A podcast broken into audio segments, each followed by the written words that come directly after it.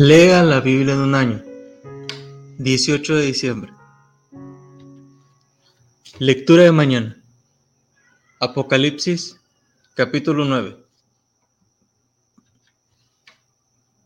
El quinto ángel tocó la trompeta y vio una estrella que cayó del cielo a la tierra, y se le dio la llave del pozo del abismo, y abrió el pozo del abismo, y subió humo del pozo como humo de un gran horno y se oscureció el sol y el aire por el humo del pozo. Y del humo salieron langostas sobre la tierra, y se les dio poder, como tienen poder los escorpiones de la tierra.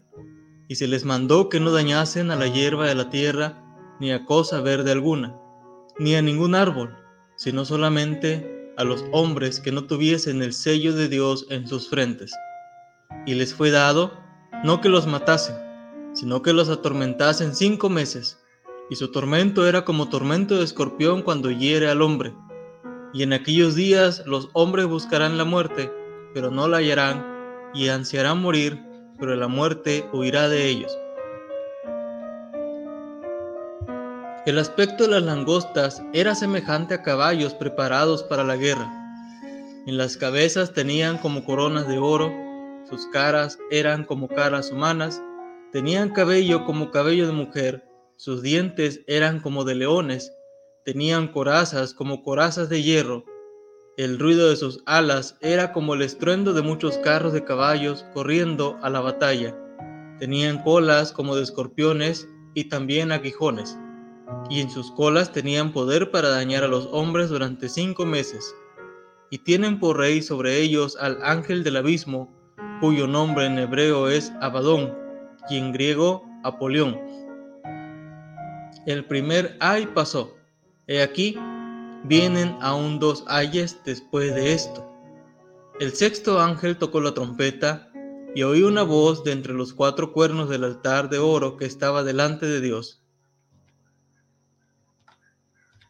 diciendo al sexto ángel que tenía la trompeta, desata a, a los cuatro ángeles que están atados junto al gran río Éufrates y fueron desatados los cuatro ángeles que estaban preparados para la hora, día, mes y año, a fin de matar a la tercera parte de los hombres.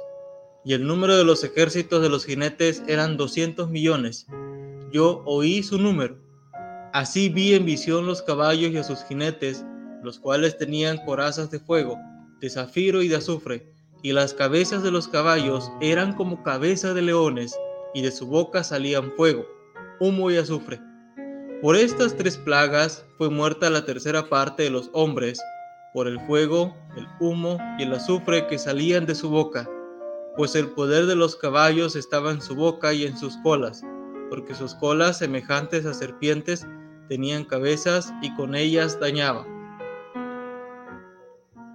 Y los otros hombres que no fueron muertos con estas plagas, ni aun así se arrepintieron de las obras de sus manos ni dejaron de adorar a los demonios y a las imágenes de oro, de plata, de bronce, de piedra y de madera, las cuales no pueden ver, ni oír, ni andar, y no se arrepintieron de sus homicidios, ni de sus hechicerías, ni de su fornicación, ni de sus hurtos.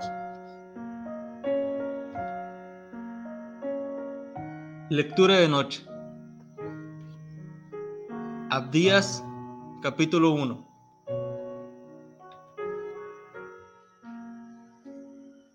Visión de Abdías.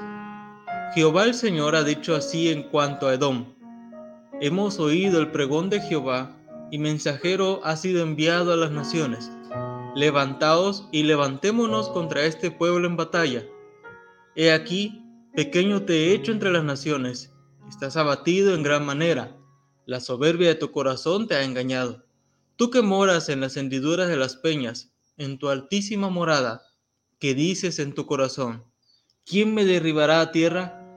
Si te remontares como águila, y aunque entre las estrellas pusieres tu nido, de ahí te derribaré, dice Jehová.